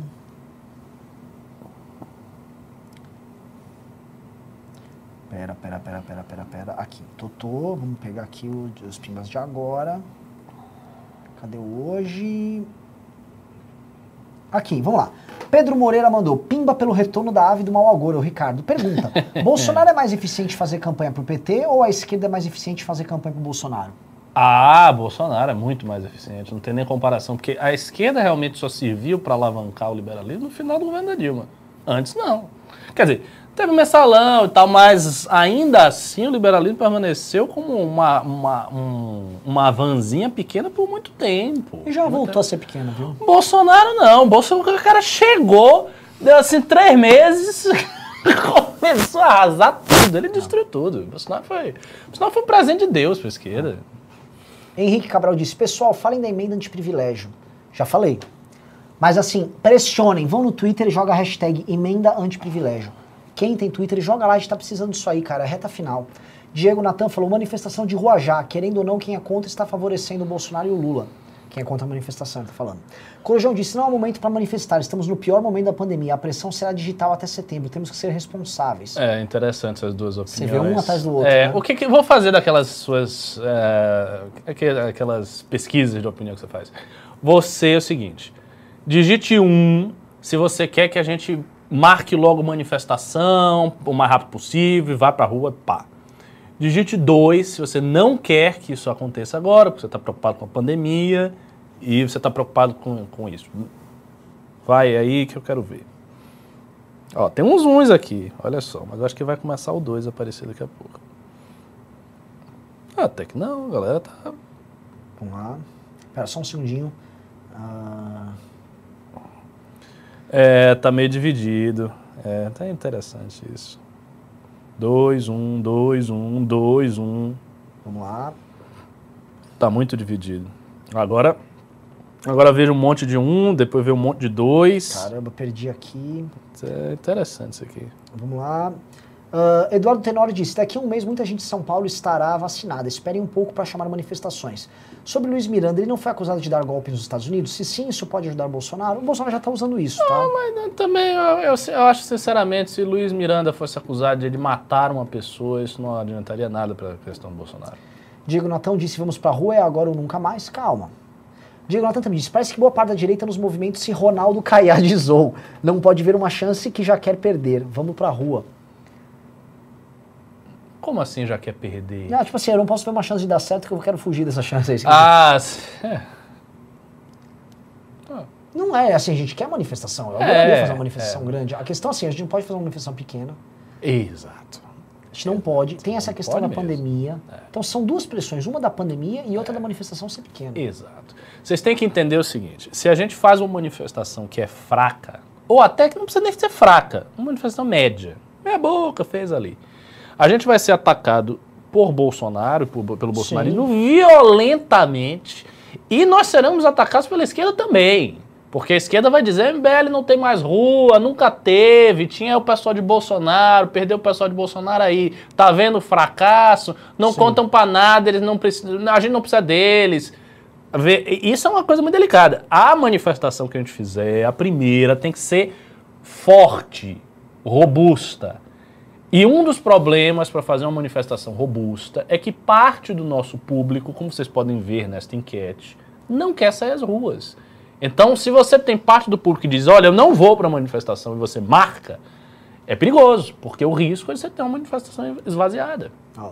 O Um Corpo Saudável mandou: topa somar manifestações com o PT? Coloque um, não, dois, não entendi. Não, o que? A gente junto? Nem tem condição, pô. A esquerda não quer que a MBL esteja junto. Mas... Vocês não viram, não? Pedro Menezes. Pedro Menezes. Pedro Menezes escreveu lá aquele negócio com boa vontade. É um rapaz muito. gente boa e tal, com boa vontade. Mas assim, já era previsível que ele ia tomar um esculacho violento. Aí ele botou lá, não, porque não sei o quê. é, tem esse problema que é muito violento. A galera disse, é isso mesmo. Se o MBL vier, a gente vai dar uma surra em, em- em vocês, apareça lá que a gente quebra a tua cara toda. É isso. Ela não quer, não quer negócio de abraço, não é assim que funciona. E outra, a esquerda conseguiu fazer manifestações grandes sozinha. Você acha que ah, a esquerda vai querer. Só um negócio, o cara mandou um pimba de dois reais. A gente tá, vamos vamos acelerar, vai. senão eu- tem lá. muito pimba. Vai lá, vai lá. Outra coisa, vou pedir assim, pessoal, mandem pra eu ler aqui. Totô, só me põe aqui na lista se for aqui em diante pimba acima de 20 reais. Por quê? Porque tem muito pimba e pimba pequeno e a gente vai ficar até amanhã. Então vamos lá. Beleza. O VGX falou: Salve mestre Renan e mestre Ricardo. Inspirados em vossas excelências, criamos o Esquenta News, que acontece sempre 20 minutos antes do News. Divulguem aí, canal do Galos da Liberdade. Então, Muito bom, Galos da Liberdade, esquenta news. Não, então assim, Beleza. antes de vir pro News, já vai lá, fica no Esquenta News no canal Galos Ah, da Liberdade bom. e vambora. Bela Aí já eu vou até aparecendo lá um dia desses. Maurício Elias falou: que decepção com o Holiday. Entrou no novo já dizendo que não há Minions lá. Seria ele o novo Carmelo? Cara, não vou ficar falando mal do Holiday aqui. É, o Holiday saiu. Cara, desejo sorte e felicidade na vida dele. Não vou, cara. Não, não é do nosso feitio fazer isso. Thiago Lacerda diz: sou técnico em sonorização. Esse chiado do microfone do Ricardo é no cabo entre o mic da lapela e o transmissor. Precisa ser trocado porque está entrando em curto. Eu também acho. Em curto? Daqui a pouco eu tomo um choque aqui, é por que isso. o é? tinha mexido, tinha parado um pouco rapaz. mal o contato. Jesus. O Conrado falou: Ricardo, já foi em Morro de São Paulo? Que lugar maravilhoso. Já, eu passei, eu, nossa, eu passei cinco dias em Morro de São Paulo, muito bom. Muito É, o Ira do Leão Homem disse: pelo amor de Deus, abandone os microfones de lapela, usem microfones de gente normal. Isso é um anti-ASMR. bom. É, eu não sei por que não bota o É, microfone. cara, eu aqui. também não. Enfim, O Rodrigo Ambrosio disse: precisa ficar claro que o Bolsonaro não deixou de comprar vacina por doideira. Foi para dar tempo de roubar na Covaxin. É um argumento absoluto. É. é um argumento fortíssimo.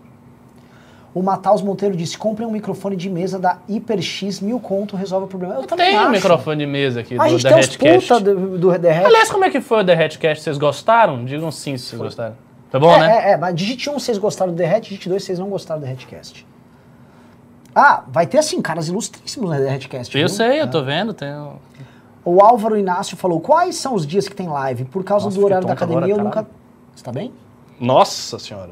Deu uma. Eu fiz assim, tum, deu uma tontura aqui. Baixou Muito pressão. louco. Não, não sei o que, que é. Mas vai, vai, vai, continue. Vai. O, o Álvaro, segunda, quarta e sexta tem live aqui. Caramba. O Naldo falou: já perceberam que a esquerda e seus robôs já estão a todo vapor? É só o bolsonarismo diminuir. Pera, ó, todo mundo mandando um. O que, que quer dizer um mesmo? Que gostou. Ah, que bom. É, é só o bolsonarismo diminuir que a esquerda mostra todo o seu ódio e raiva que sempre tiveram. Óbvio. Isso, aliás, é uma função também positiva do Bolsonaro. É. Ele tem. Nem tudo é ruim. Ele tem uma função positiva. Ele atua meio que como um escudo também. Quando o Bolsonaro desaparecer, não tem mais escudo. Aí é. Sim. O, o Diego Souza falar, falou que todos, falar que Bolsonaro é responsável por todas as mortes da pandemia também é exagero retórico. É. Acho que isso deixa a culpa dele menos factível. Não, eu concordo. Mas ele é responsável por um, É. um, bom, um grau gordo ali, É. uma faixa gorda. Eles estavam tentando fazer um cálculo, né? Eles fizeram um cálculo. Fizeram, por exemplo, as mortes causadas pela sabotagem à vacina, as mortes causadas pelo. É que assim, teve a do negacionismo, que é um pouco menos auferível. Mas eu acho, eu prefiro um tratar de uma monte, forma um diferente. monte. Sabe o que eu prefiro tratar? Todo, ele não foi responsável absoluto por cada uma das mortes, mas ele foi parcialmente responsável por todas as mortes. Uhum. Todas as mortes tiveram algum tipo de parcela. Seja nas pessoas que negligenciaram a pandemia, por Sim, conta da postura dele, as sim. pessoas que não usaram máscara, as pessoas mais velhas que se colocaram em Hum. risco, seja pela atuação dele na questão das vacinas.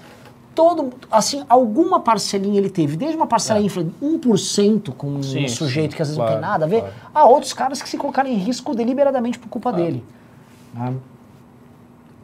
É, Corujão disse: genocídio é o extermínio deliberado de pessoas motivado por diferenças éticas, nacionais, raciais, religiosas e por vezes sociopolíticas. Bolsonaro matou deliberadamente. Hum, não, não- é diferente. Vamos lá, o Anderley Pastelo disse: usar plano e método para sacrificar parte objetiva da população com o objetivo de evitar problemas econômicos que podem ser recuperados não caracteriza um genocídio dos mais fracos de saúde Ah, em detrimento dos mais ah, fortes. Mas aí você teria que demonstrar que ele fez isso intencionalmente para matar todos os idosos, porque ele tinha um programa social darwinista, e não é verdade. O Felipe Roth disse: quarta-feira tem esquenta news no, Carlos da- no canal Gauss da Liberdade. Então é o seguinte: vão no canal Gauss Liberdade, se inscrevam que lá vai ter o esquenta do news. O Anderley Pastelo disse: tirei da marmita da semana e mandei cinquentão. Quero ver eles não lerem agora. É verdade, você mandou um cinquentão. Obrigado, Vanderlei. O Madtown Vídeos disse, mandou cinquentão, muito obrigado, disse, não sejamos hipócritas, ninguém está realmente fazendo isolamento social verdadeiro no Brasil. Todos estamos trabalhando. Vamos às ruas tirar Bolsonaro, pois a causa é nobre e urgente. O Vale meu risco. argumento é, é esse. Eu acho assim que já há muito tempo no Brasil não está realmente rolando o isolamento social. Né? Ela está trabalhando, a gente está aqui, eu, eu saio, vou para tudo que é lugar. O Álvaro disse: a manifestação tem que acontecer. Se ela não ocorrer, podemos acabar perdendo a chance de botar o Bolsonaro para fora. É, ah, não, já, já foi. O Igor Porto disse: Bolsonaro vai fazer campanha com cartão corporativo. Eu não duvido, hein? Nanda Xie falou: Renan tá gato, magro, o professor tá lindo e bronzeado. Olha, Olha só. que maravilha. O Eliton mandou 5 dólares e disse: Este é o momento certo. Bolsonaro está nas cordas. Agora tem que dar o golpe final. E antes que o sistema se recomponha. E o Bolsonaro eleja o Lula. Isso é, uma É. verdade. Isso é verdade. O Juliano Lerner disse: Acabei de ver uma entrevista do Mandetta na Band News e está certa a candidatura dele. Também vi que está marcado um debate quinta com Ciro e Leite. Precisamos definir o apoio e iniciar a campanha. É, é, tem- eu acho que ainda tem tempo, a gente tem que esperar quem vai ser o candidato. Porque o Ciro, por exemplo, o Ciro já está pronto há muito tempo. Né? Então, mas a gente não quer o Ciro, então tem que ver se algum deles vai aparecer. O candidato do Almoedo, né, não Sim. para lugar nenhum. O Danilo tá, tá brincando aí, não vai. Ele não vai, não, né? Acho que não. É, felizmente. O tá. Michel Cury mandou 5 cinco reais disse: É com imensa tristeza que informe que os guaxinins da honra será dissolvido. Carregaria o perfil mesmo por fora da academia. Sigam. O Michel, se não me engano, ele foi um guerreiro. O, o perfil, o time dele era um time que não trabalhava muito, É. acho que ele carregava o time Mas você costas. foi para outro time, E vai- imagino. E vai muito bem. Colabore no outro time. Não, não fique preso ao passado. O Rodrigo Ambrosio disse: será que essa estranha estratégia de partido do Bolsonaro para 22 já é prevendo que ele não vem candidato? Não, duvido que ele não venha candidato. O Álvaro Inácio disse é, dois reais e mandou hashtag auxílio microfone. Merecemos. Bruno Reis mandou cincão e disse: Não acho que o impeachment irá rolar. O antibolso do povo não é tão forte quanto o antipetismo em 2014. O ódio pelo PT foi aumentando por mais tempo. Pode aumentar, pode aumentar. Não dê por certo, não dê por certo. O Lucas Aleatório mandou cinco então Lucas e disse: Sobre as manifestações para o impeachment do Bonoro, será que não poderíamos fazer uma carreata como na candidatura do Arthur ou algo parecido? Seria uma maneira de evitar aglomerações e ainda mostrar o número. As pessoas não dão a mesma peso para carreata. Não, não dão. Tem, tem- a primeira manifestação que a gente fez tem que ser manifestação na rua, e grande, 50 cidades, daquele jeito que a gente fazia. E outra coisa, agora os jovens, eles acham cringe ter carro, ficou esse negócio de cringe, não sei o quê, então... Nós vamos de Uber, É. o carreata do Uber. Pablo Jean disse, faça um meme, hasht- ah, é, escolher entre Lula e Bolsonaro é como escolher a cor da corda que você quer ser enforcado, com uma corda vermelha e outra verde e amarelo. Eu acho um pouco com- complexo, dá pra fazer outras analogias. O César Loureiro mandou 10 e disse, não seria o momento de um pacto Molotov-Ribbentrop da direita democrática e parte da esquerda que quer o impeachment para fazer uma manifestação no mesmo dia em locais diferentes para causar impacto? Eu, sinceramente, eu vejo essas conversas, tem conversas sobre isso e tal.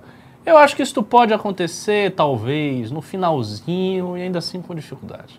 Pra mim, agora tem que ter o seguinte: tem que ter uma manifestação nossa, grande, forte, para reposicionar o MBL, a direita democrática, no jogo. Isso tem que acontecer. O Igor Porto mandou cincão e disse: Minha preocupação com manifestação não é a pandemia, mas sim não passar vergonha. Importantíssimo. Olha, eu também tenho essa preocupação. O nosso público, pensem o seguinte: o público bolsonarista é- existe. E eles não ligam para aglomeração. Na verdade, eles ficam Exato. orgulhosos em Eles aglomerar. vão. E eles vão. O nosso A público. esquerda também. A esquerda fala, fala, fala, mas na hora de, chama, vai, até porque é partida, é sindicato, é coletivo, os caras, pau, vai. Sim. Nosso público Nosso depende. público. da Não, vou. MBL, estou bravo com vocês. Aí não vai. É, Aí é- se é deu difícil. errado, aí a manifestação não é grande, fala, é, viu, eu falei. É complicado, nosso público é muito aquela coisa que falam do brasileiro, do.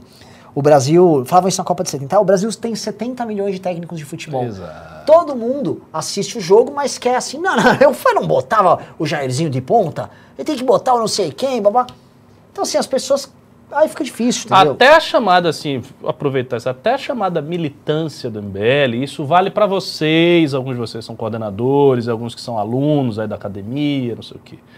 Vocês são muito mal acostumados. A militância do MBL é fraca do ponto de vista da fidelidade, do liame instituição, reclama muito, é muito cheia de nhenhenhê, qualquer coisa que o Renan faz, o pessoal já, já fica lá cheio de, de garras. Isso é, isso é sinal de baixa cultura política. Cultura militância é ali. É, você chamou, tem um ato aqui agora, você vai e acabou. Ah, não, não interessa, você vai, você é militante, você vai. Pá. É assim, mas não é desse jeito. O Rodrigo Reisen mandou 50 e disse: mudando um pouco de assunto, a aposta do MBL no PSL não é meio arriscada? O nome do partido está totalmente queimado e acho que vai espantar mais eleitores do que atrair. É uma, é uma boa pergunta, Eu não acho. mas, cara, assim, ó, os meninos concorreram já pelo DEM e pelo Patriota. Exato. Né? A, a candidatura Arthur seria a candidatura Arthur. Uhum. E nós teríamos que lidar, obviamente, com o fato. Ah, muita gente vai ter uma memória afetiva negativa, vai, uma memória pouco afetiva eh, com relação ao PSL, mas no fim do dia é, as- a gente é um pouco dissociado dessas questões de marca. Aí você vê, olha só, porque por isso que eu falo, eu, eu ainda vou dar uma- umas duas ou três aulas na academia só sobre essa questão da militância. Isso aí é ser gado, isso é petismo, não sei o quê, você que é gado. blá, blá. Não é gado, não, cara. É que militância é isto. A militância tem uma certa hierarquia, uma certa lógica de subordinação, uma lógica de você acerta no coletivo, você vai e você faz. É assim que funciona. É porque realmente a direita liberal tem muita dificuldade de entender Lidar essa lógica, porque nunca teve muita, nunca teve militância. Sempre foi. Aliás, o liberalismo se caracterizou na sua fase inicial por ser uma coisa resolvida entre cavalheiros. Não era partido de massa. O partido de massa vai ser depois, bem depois, lá no século XIX. Então, eles- a gente não está habituado a ter essa coisa da militância. Mas para você ter ato político, tem que ter militância. E militância tem que se comportar de maneira assim, assertiva. Fechou aqui, você vai, você faz e pá, e acontece. Como foi em 2015, 2016. Que você ainda tinha essa energia, então a galera ia, fazia a parada. É que assim, Agora é um pouco o- diferente. O, o ponto que o Ricardo está colocando é, não é que você que nos acompanha, é obrigado, assim, você fe- fez um Não, contrato claro com o diabo. não. Só que assim, se a pessoa é militante, a militância, ela pressupõe certas coisas, Exato. entendeu? Aí você, ah, então eu não sou um militante, eu sou um cara que tem minha visão crítica e eu atuo quando eu quero. Beleza, você não é um militante, você é um apoiador. Isso. Entendeu? Exatamente. São coisas diferentes. O problema da direita liberal, isso é um fato, é que às vezes tem ainda uma coisa que é o sommelier de política. Hum, Entendeu? Que é o cara que quer só comentar e tal. E, e aí em- tem uma coisa que, por exemplo, acontece muito com a gente desde que a gente começou, que é o faça alguma coisa. Isso. Vocês não vão Faça fazer aí nada? alguma coisa. Vocês não vão fazer nada? MBL? Façam algo! Ah, eles não estão fazendo nada. Você viu? Não estão fazendo nada. Aí é foda, né? Eu posso contar com você? Não. Não, eu, eu, eu não sigo grupos, eu não, não, não trabalho em coletivo, tá louco? Eu vou se eu quiser. É, é, é mais difícil, pessoal. É jogar no hard, a gente joga no hard. Quando você tem um culto a um líder, você joga meio que no easy, em certa medida. O, o Lula tem isso, as pessoas se apaixonam pelo Lula, as pessoas se apaixonam pelo Bolsonaro, as pessoas não são apaixonadas pelo MBL. É. Vamos lá. O papai do seu neném falou: reportagem da Cruzoé, igual ao do New York Times, mostra que os países que adotaram certas vacinas estão batendo recordes de casos novos e mortes. Vai ter meia culpa para falar que estaríamos abertos se tivesse vacinado em massa? Como é que é? Reportagem do Cruzoé mostra que os países que adotaram certas vacinas estão batendo recordes de casos novos e mortes. Vai ter meia culpa para falar que estaríamos abertos se tivesse vacinado em massa? Não entendi. Eu não entendi. A vacina que está causando as mortes? Quais são essas pesquisas que a vacina está? Eu não entendi a relação causal.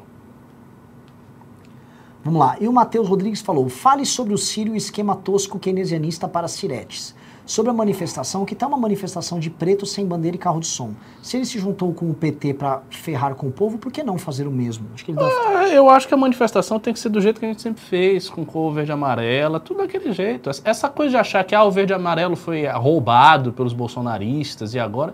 Não vejo porquê. Não foi roubado, não. É a cor da bandeira do Brasil. Se eles tomaram esse tempo, não tem problema. A nossa história está vinculada a essa cor. E, e sobre a questão do Ciro, é, cara, não menospreze o Ciro. Você viu a entrevista dele no Flow? Você viu? Vi pedaços. É uma grande entrevista. Cara, é, o lance do Ciro, você sabe que assim, Ricardo, cuidado que você fala aqui do Ciro, que aí vão recortar o que a gente fala Eu e os sei. Ciretes são. Os Ciretes são apaixonados pelo MBL. Eles têm uma fixação com o MBL. Eu ia até perguntar pra você por que, que os ciristas são tão fixados Eu com conversei com um cara grande do PDT. Ah. lá, lá na Bahia. E o que que ele. e Por que isso? Você chegou a abordar isso? A gente falou muita coisa. Inclusive, Hum. ele ah, conversou comigo sobre a questão de um apoio, de conversar com o Lupe. de- O, pessoal, o pessoal quer saber. Querem- né? eles querem entrar no Eles campo da direita. É, porque é o seguinte, eu- os caras da esquerda estão fechadinhos ali, pô. Sim. Ele não, tem, ele não tem espaço. Ele não tem espaço. E tem, e tem uma coisa que eu tô percebendo também. Tem meio com uma onda conservadora no PDT, isso existe. Não é uma coisa gigante, mas isso existe. Muita gente, muita gente, por exemplo, que é nacionalista, Sim, tipo um que brisolismo gosta old school. Pô, para com essas putarias que vocês ficam falando, o povo normal de não quer saber quê, disso, quer que emprego. quer um estado grande, que tem É. dar um emprego, com um projeto nacional. Nossa, lá, que é meu avô.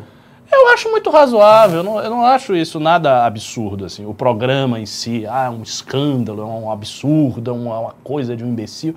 Não acho que seja, não. E a gente precisa ter também cuidado, porque o Paulo Guedes foi o grande representante do liberalismo construído na década de 90 pelo Instituto Mises. Não, Instituto liberal. Nunca, e pelo Instituto Liberal e depois pelo Instituto Mises, que foi o legatário Sim. do Instituto Liberal. Nunca se pode esquecer isso. Ah, mas ele não fe- fez reformas, ah, mas ele é ruim, ah, mas. Pode ter milhões de coisas, amigo. Mas o fato é o seguinte: historicamente, houve um movimento liberal da década de 90 que chegou ao poder com o senhor Paulo Guedes como ministro da Economia de Bolsonaro. E não Isso largam o osso até agora, estão lá até agora. Isto ocorreu com amplo, amplo apoio dos cabeças e financiadores do Mises e do movimento liberal brasileiro, Hélio Beltrão, Salinha, etc, etc. E não fez nada e tá ruim. Então, a gente tem que ter humildade nessa hora. Não ficar, ah, mas ele é um imbecil e tal. Você- liberais brasileiros tiveram a sua chance, né? Desperdiçaram. Agora vai ter que ser reconstruído com calma.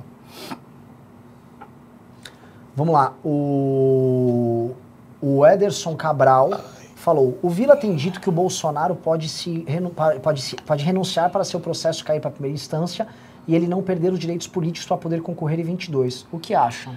Acho difícil. Eu acho que o Bolsonaro está muito desesperado e eu acredito, eu acredito que, que ele vai fazer qualquer coisa para se reeleger. Agora, alguém tem um chocolate aí na produção? Eu tô ficando realmente tonto aqui. Daqui a pouco eu vou cair aqui, hein?